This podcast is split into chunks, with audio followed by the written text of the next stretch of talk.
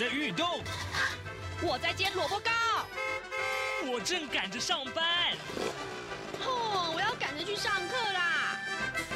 这个时候，我们都在听夏志平制作主持的《早安台湾》。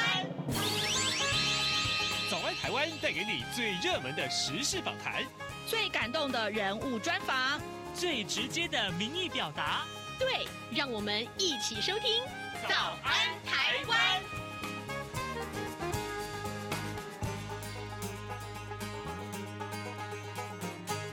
早安，台湾！我是夏志平。今天是二零二三年的十一月三号，星期五。今天在早安现场这个单元里面呢，志平为您来邀请到一位贵宾，他是中华民国观光导游协会的理事张尚伦。我们请尚伦来到节目中，跟大家聊跟旅游相关的话题。各位，最近啊，你可能看到这些消息，你会觉得很兴奋哦。像这个呃，泰国给台湾的观光客免签这个事情啊，还有另外呢，就是有关于。于呃，台湾的观光客到日本去玩，结果呢，好像传出了被放鸽子啊，也就是说，这个呃找不到这个呃游览车这件事情。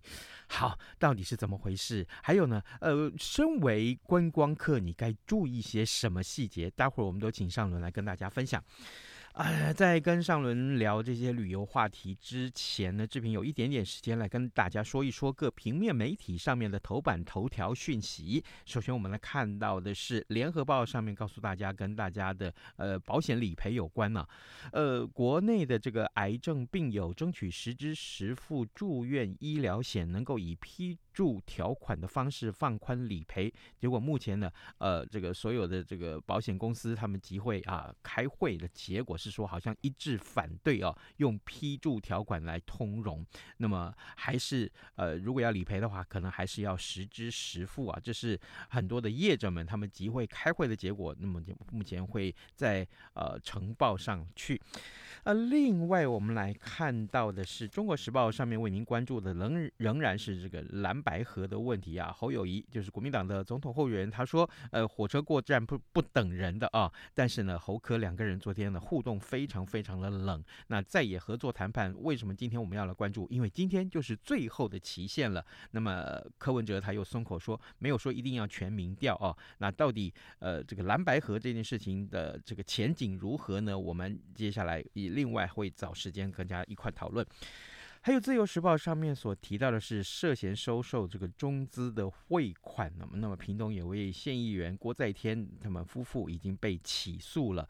好，这个这也是再一次看到了，就是中资呢，这个影响，企图影响台湾总统大选的一个相关的话题。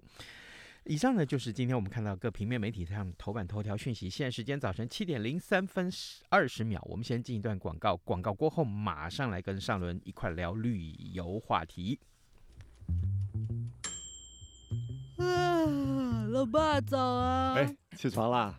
今天吃什么啊？哦。今天啊，我们来吃吐司加火腿蛋啊。嗯，好香哦。哎，爸，你在听什么啊？哦，我啊在听中央广播电台的节目《早安台湾》啊。我平常最喜欢听夏志平主持的访谈了。哦，这个节目都在讲什么啊？新闻跟热门时事话题啊。哎，还有啊，报新闻而已哦，好无聊哦。哎哎，耐心听我说完嘛。早安台湾的节目内容不只是这样哦。除了每天最新的新闻内容，还会邀请各界的专业人士、学者来分享他们的见解哦。我只要一边听这个节目，一边做早餐，就能够了解好多事情哎。哇，那我也要听，在哪个平台可以听到啊？在每个礼拜一到每个礼拜五的早上七点到七点半，就能够在中央广播电台的官网上面收听到喽。哦，对了。在 Sound On、Spotify 这一些 Podcast 的平台上面也能够听得到哦。哇哦，老爸你很潮哎！对呀，Podcast 上面就能听到，也太方便了吧？哎，什么味道啊？哦，老爸，我的早餐烧焦了啦！早安，台湾，你正吃着什么样的早餐？吐司加火腿蛋，咬一口，然后收听中央广播电台。早安现场。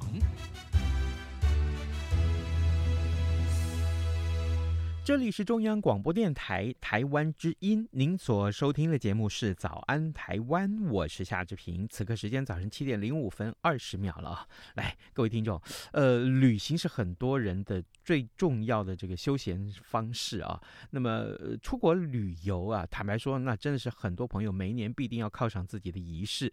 但是呢，每一个人选择旅行的方式是不一样，有的是呃必须跟团啊，那有的是自助，呃。最近呢，呃，跟跟观光旅游的话题还真的是很不少。那么，首先呢，呃，喜欢去泰国的朋友啊，终于盼来这个泰国观光免签证的这个好消息。从十一月十号开始到明年的五月十号，泰国政府给予印度跟台湾旅客入境停留三十天的免签待遇啊。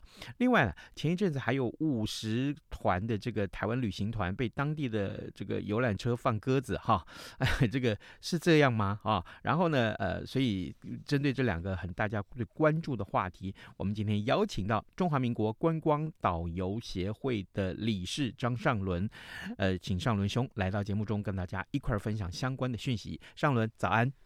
早安，夏大哥早安，是谢谢。大家早安，好，谢谢谢谢这个呃辛苦了，这么一早来这个呃线上节目的现场，因为上轮跟我说他这个其实也平常的也就这么早起床，是。好，这个旅行业当这个特别是当这个观光导游哈，这辛苦啊，这个行业辛苦，不会不会，大家都很辛苦，嗯、是只，只是这个行业比较特别，那这个如果是一个兴趣的话，就比较不会有那么大的压力，好。呃，上轮，我先请教你啊，这个我们先来看泰国观光这件事情。到泰国观光啊，呃，终于是免签证啊。那么对于观光的这个从业人员来讲，观光客啊啊，包括这个呃团客跟自由行的散客来说，会有什么影响呢？团客跟散客本来是两个不一样的这个结构面哈。我们讲说。团客的部分就是有所谓的，我们今天台湾有一个领队会带到我们当地，也就是泰国来执行这个所谓的这个任务的部分。哈、嗯，那我们用字面上来解释的话，领队的领就是一个令旗的令，再加一个业，哈、嗯，那就是带着公司的命令出去来执行我们这个合约的内容。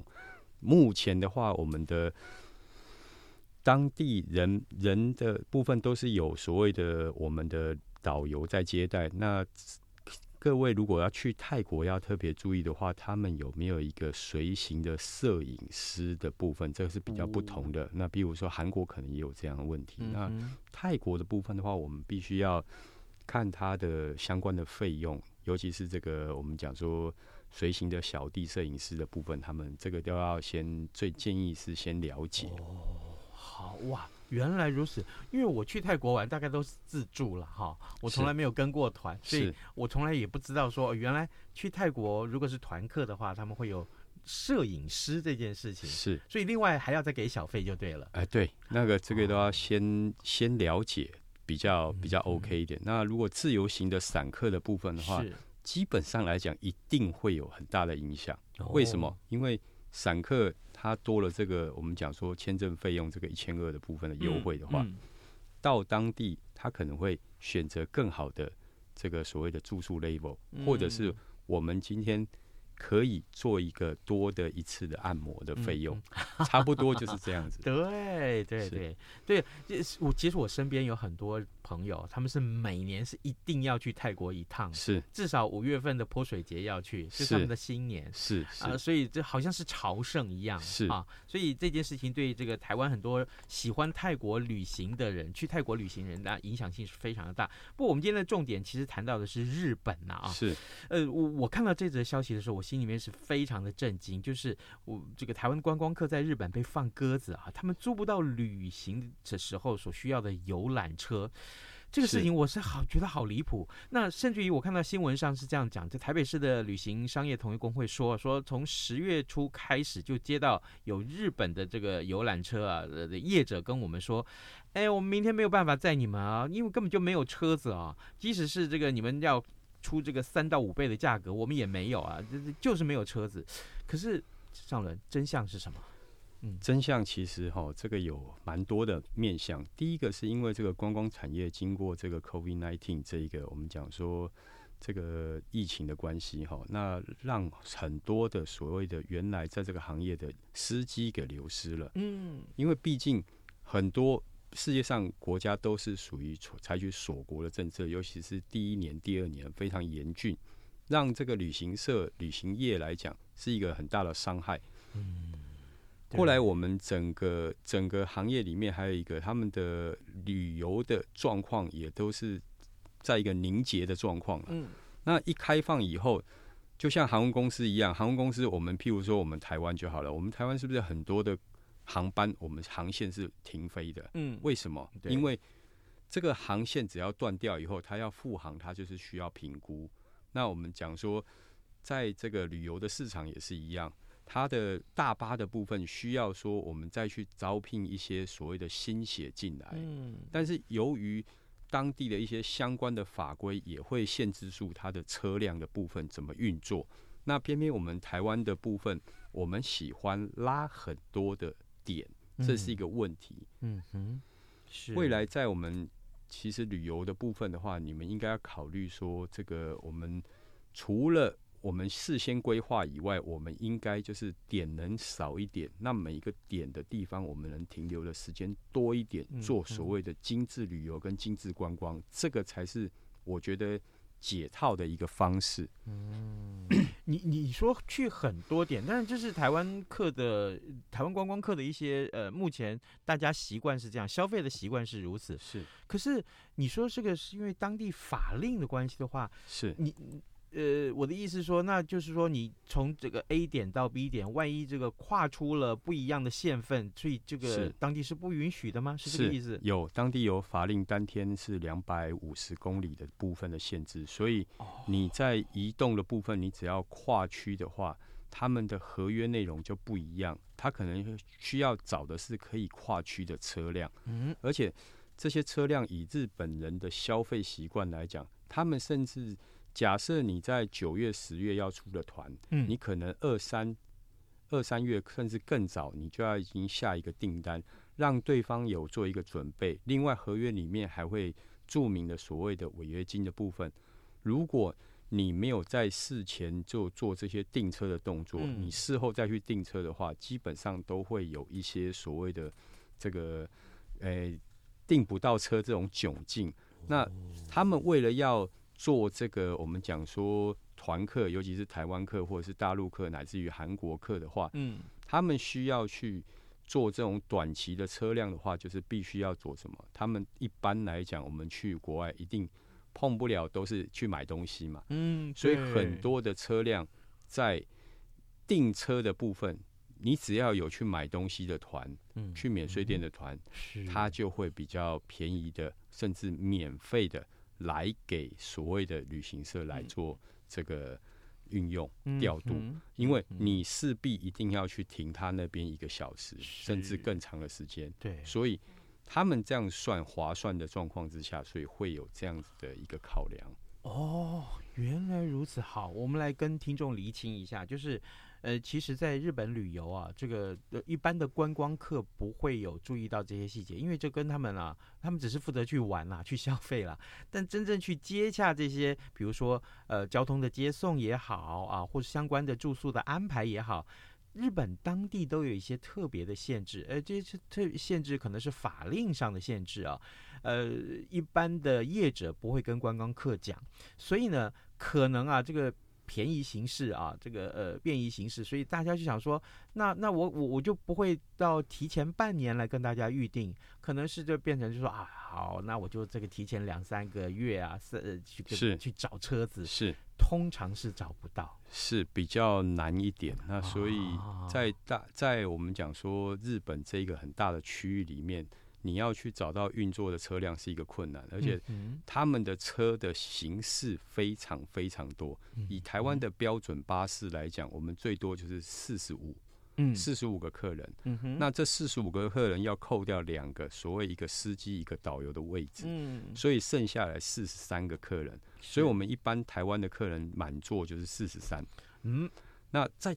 在日本，他们不一样啊，他们有最可怕的就是他们有很大很大的车辆，他们可以做到六十个。嗯哼，那并不是我们讲说六十个都是我们正常的座位，是。那他们还有所谓的补助席，嗯，好，辅助席。那辅助席是在座位跟座位中间。那假设我们每一排有四个正常的座位，中间是不是有一个走道？嗯，是。那走到这个座位的部分，他们又翻出一个小椅子出来，对，变成一个辅助席。所以他们六十个六十个位置里面，它是有扣掉十一个走道。哦，哦，所以实际上能坐就四十九个人而已。嗯。那你要坐车子的部分的话，你就要看你选择到什么样的车子。当然，跟人数是最大的这个原因。越大台当然是越贵，而且它设备，如果车上有可以唱歌的，那又那又高级一点。是。对。你你讲到贵这件事情，那到底有多贵啊？啊，这个价格的话，目前的话，以一天来讲的话，嗯、我们要也是要看它，它每个地方也跟它公里数有关，然后又跟它的收的，我们讲说过路费也有关系。那核算下来，大概平均大概十一万左右一天日币。一部大型的游览车，对对对对对，哦、要一天要十一万日币。对对对对对，哎，那换算成台币也不少哎。是。在因为物价水准的关系，各位也知道，我们在两个我们我们台湾跟这个。所谓的这个日本，他们的年收入的关系、消费水准的不同。当然，你到乡下，他们的消费水准当然是也是便宜。可是你在大城市里面的话，大概是都是到到这样的水准。哦，是好了解。呃，各位听众，呃，此刻时间早晨七点十六分四十七秒，我们今天为您邀请到中华民国观光导游协会的理事张尚伦来呃到节目当中，跟大家来探讨这个话题。刚刚尚伦除了一开始跟大家介介绍有关于这个泰国给台湾的跟印度的旅客啊，这个观光客了啊，免签啊，半年这件事情，呃，还有很多细节，我们这个今天恐怕没有办法去多聊。但是我们今天重点是放在日本，因为啊，台湾人太爱去日本旅行了，所以呢，呃，这么庞大的这个观光客的数量，前一阵子就传出来说，好，我们在居然是被这个日本的这个旅行旅游览车的这个业者放鸽子，但是这个说法其实不好听。听了哈，有可能是问题也出在台湾自己本身啊？为什么呢？因为台湾的旅行业者，这个通常，呃，刚刚上轮告诉我们说，哦，你去。订这个呃游览车的时候，你必须提早半年的时间以上去订啊，半年的是六到八个月的时间会比较好一点。但如果没有这样的话，很可能到时候啊，这个呃人家挪不出这么多的时间来。还有就是你真正去到那里的时候，呃，去日本旅游的时候，你必须呃每天拉那么多的行程，呃，有可能影响到呃跟着他们原来的这跨区的这个规定啊是有这个有这个结构性的问题。对对，相违背的。那听说在日本，是不是他们的这个司机的工作的时间也有很严格的限制？没有错，他在时速的部分的话，一般我们来讲五到八个小时是极限。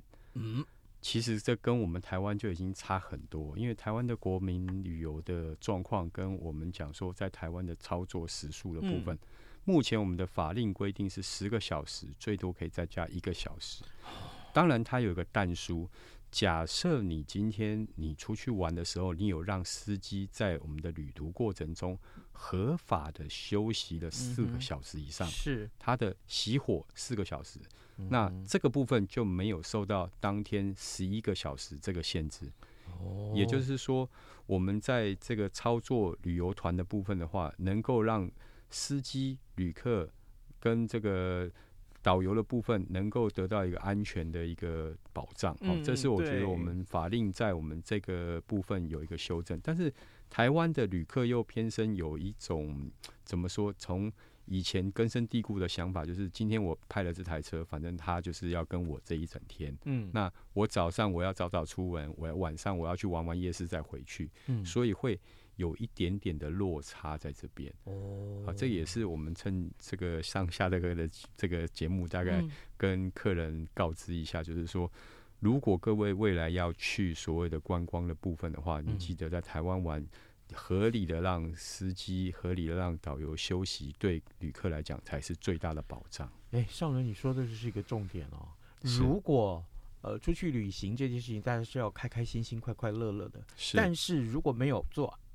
要求安全作为前提，那么 其实其实大家玩的不开心哎，是是。我们再再来讲说，看到很多之前我们台湾有出了一些这个比较重大的这些意外的部分，很多很大一部分是我们讲说司机的过劳的问题，还有司机的工资过低。是。那在我们的这个核心的问题里面，就是薪资的部分啊。那如果这一个这一块可以让司机得到足够的休息，我觉得对旅客来讲，对我们的观光成本来讲，不会再有这些意外，也不会再有这些我们不想要乐见的事情发生。嗯，很好。好，那另外还有一个问题，就是呃，当然日本的这个。呃，比比台湾更早几年进入到超高龄社会。是的。那听说他们这个司机的这个这个，当然有一些工作的年龄的限制啊。是。是不是他们也因为呃这个年纪太长啊，这个国民的年纪太长，所以可能很缺乏司机这件事情？游览车的司机。有，因为近期来讲，他们的司机结构也是跟我们台湾来讲青黄不接的这个部分其实是相同的。嗯。那。很多的年轻人不愿意投入，那或者是他觉得这个工作的这个待遇啊，还是说我们讲说工工时的部分，也是一直都是在在他们的考量的部分，所以他们现在也是朝向提高工资，还有给所谓的员工制服，因为他们大部分的游览车公司，他们比较像台湾，比较不像台湾的一点是，他们都是有公司有集团制的，嗯，可是，在台湾我们很多都是我们个人车主的，那当然。我不是说车主车不好，而是说台湾还有这个这个核心的问题，还有另外一个就是为什么会有这么多人自己出来开而不靠行？这是也是我们的法令的问题。第二个就是我们在法令的部分也也限制了很多合法的标案里面必须我们譬如说五年以内的车，这也是一个很大问题。其实很多的车辆它并没有问题，其实问题是在于人。你怎么去保养？怎么去驾驶这辆车？对，那足够的保养跟足够的薪资给这个司机的时候，这个司机有得到足够休息，我相信任何的团体在执行面的部分，安全系数就会更高。哦，哇！所以，我们之前曾经在节目中跟大家探讨过有关于游览车的安全的问题，它的品质的问题，其实上也跟这个司机啊有的问题要要一块来看待。是是是是是。哇，好哇，真的是这个部分的这个。这个可以探讨的题目还相当多哈，是是是是。OK，好，那么呃，其实如果我们再把这个呃到日本旅游这件事情扩大来看啊，除了呃这个呃租车之外，其他一切必要的开销加进来，成本其实是涨。还是跌，特别是哦，我我请教上轮这个话题，是因为我看到最近这个大家都说日币贬值嘛，那去日本玩就趁现在了哈。坦白讲，我七月份自己去日本玩一趟，是啊，那真的是那个那个日换算成这个呃台币的话，我看到那个币值啊，那简直在台湾买东西简直就是天哪，太贵了，在日本旅买东西太便宜了，真的真的。对，你怎么去看待这个事情？这个事情哈，两地的差异，首先是从涨的部分哈，我们讲成本虽然说差不多，但是有些东西日币因为贬值，所以我们会得到获利。但是以我们讲去年二零零二年的数据来讲，人均 GDP 的部分在日本是三万九千五百八十三美元，比台湾二零零二年的人均比高是。这个二十二趴，所以在当地。某些部分消费的确是比较便宜。我举例，像电器的部分，嗯，电器的部分的话，它有很多东西还是在当地。他们除了本来电器它就比较便宜之外，嗯，我们就我们就讲说手机类好了，那个比较大的那个被咬一口的那个品牌哈，那这个品牌的话，它大概都平均便宜大概十趴左右。嗯，好，那如果你在外国人的话，它有外国人的。外国人的这个税额再打下来，可能可以到十五趴，再加上单价，如果你这个单价的他有做一些促销，你实际上你在那边拿到那个手机，可能可以到十八趴、十九趴的优惠，一样一模一样的东西哦。那所以。这个东西它就是有个诱因在，那你其他的，譬如说很多的电器产品，我们讲说锅啊，还是说什么吹风机啊这些东西，真的有比较便宜。可是你，我还是建议你哈，合理的需求就是除了这些东西之外，我我觉得你自己的需求是什么？你要先在台湾做好所谓的消费清单、消费功课。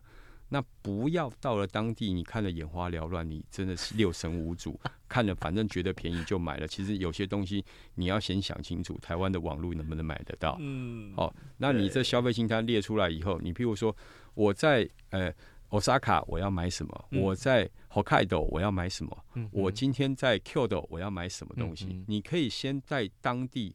这个是跟台湾的观光就不太一样啊。台湾台湾可能我在这个地方可以买到的东西，我在那个地方也买得到。可是，在当地，因为他们的观光这个规矩的关系，他们可能只有在当地限定的东西，他只有在当地才能卖，不会，他不会你在北海道买的东西，你在京都你也买得到，不可能。所以你要以当地特色的东西，还有你喜欢为主，哈，那不要不要让你的这个。